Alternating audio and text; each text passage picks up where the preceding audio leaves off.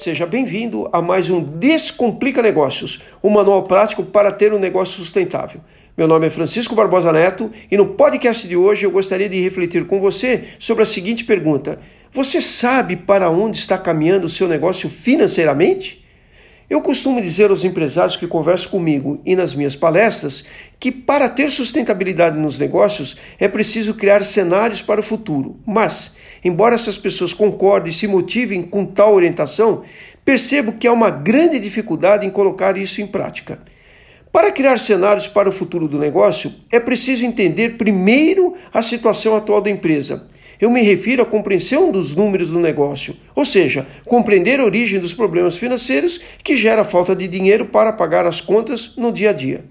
Na maioria das vezes, as empresas perdem liquidez simplesmente por falta de uma conscientização financeira.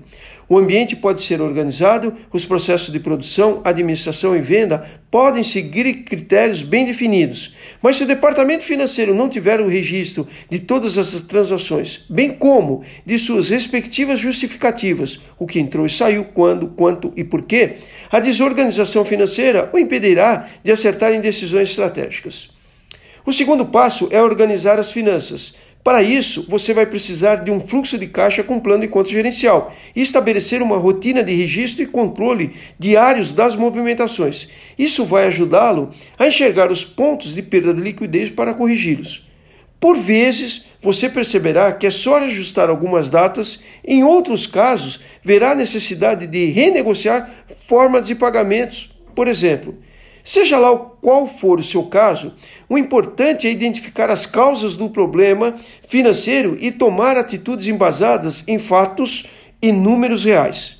O terceiro passo é preparar o financeiro para o futuro do negócio, que é o que eu chamo de criar cenários. Oriente-se por comparações entre o que foi previsto e o que foi realizado e pelos lançamentos futuros e procure alterar variáveis chaves para analisar o resultado econômico financeiro. Em termos práticos, isso significa planejar ações que levem o negócio à meta almejada, considerando a sua realidade. Independentemente de qual seja o caminho que você decida traçar, o importante é sempre se manter atento aos resultados diariamente. Se estiverem de acordo com o previsto, você saberá que está no caminho certo e poderá prosseguir. Se não estiverem alinhados, você precisa ajustá-los, a fim de se manter no rumo pré-definido. Isso deve ser uma constante na vida empreendedora. Portanto, se você quiser prosperar e estiver disposto a sair da sua zona de conforto para reescrever o futuro do seu negócio, coloque ordem no seu financeiro e inclua essa rotina de cuidados para a criação de cenários em sua gestão você se surpreenderá com o que é capaz de realizar. Compartilhe esse podcast com um amigo para ajudá-lo a ter sucesso em seu negócio. E no próximo podcast vamos falar sobre por que o empreendedorismo é tão desafiador no Brasil. Não perca, até lá!